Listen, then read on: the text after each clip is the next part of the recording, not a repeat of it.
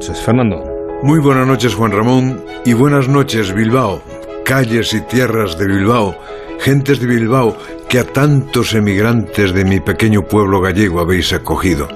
Cuando yo era niño, no había familia de mi aldea que no tuviera a alguien en Bilbao y volvían cada verano con aire de triunfadores y uno de mis recuerdos de infancia es el de aquellos emigrantes dando a sus hijos elementales clases de lengua vasca, vigilando que no pasase por allí la Guardia Civil.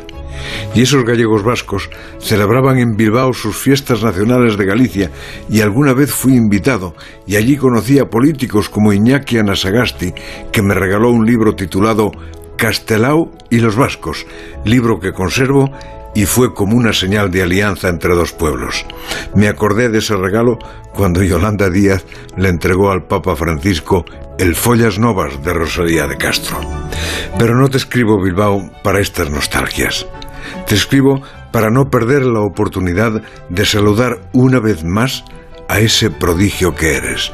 Creo no exagerar si digo que eres la ciudad que más ha cambiado para bien.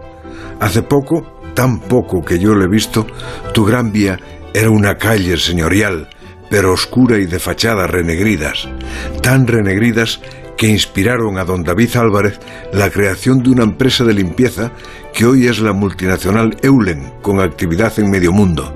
Y de pronto, como si te hubiera tocado la vara mágica de un hada, aquellos señoriales pero sucios palacios se convirtieron en joyas arquitectónicas de postal y hoy lucen emblemáticas las sedes de la Diputación Foral y más allá la subdelegación del gobierno que fue casa de mi hermano y la casa consistorial y la Real Academia de la Lengua Vasca y los teatros, el Arriaga y el Campos, y el Campos Elíseos y esa preciosidad más pequeña llamada Palacio Olavarri o las casas de Ramón de la Sota.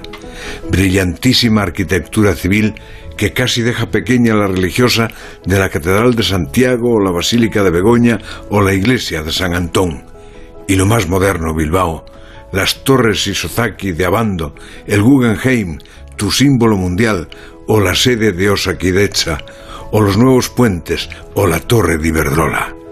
Eres muy grande, Bilbao, muy grande y muy ejemplar, y no hablé de tus chocos, ni hablé de tus pinchos, ni de mis cenas en las siete calles, ni de los platos al pilpil, ni siquiera del checolí. Los dejo para otra carta. Hoy solo he querido asomarme a esta ventana de la brújula para decirte desde la distancia cómo se te admira Bilbao. Lo digo de forma enamorada. ¿Cómo se te quiere Bilbao?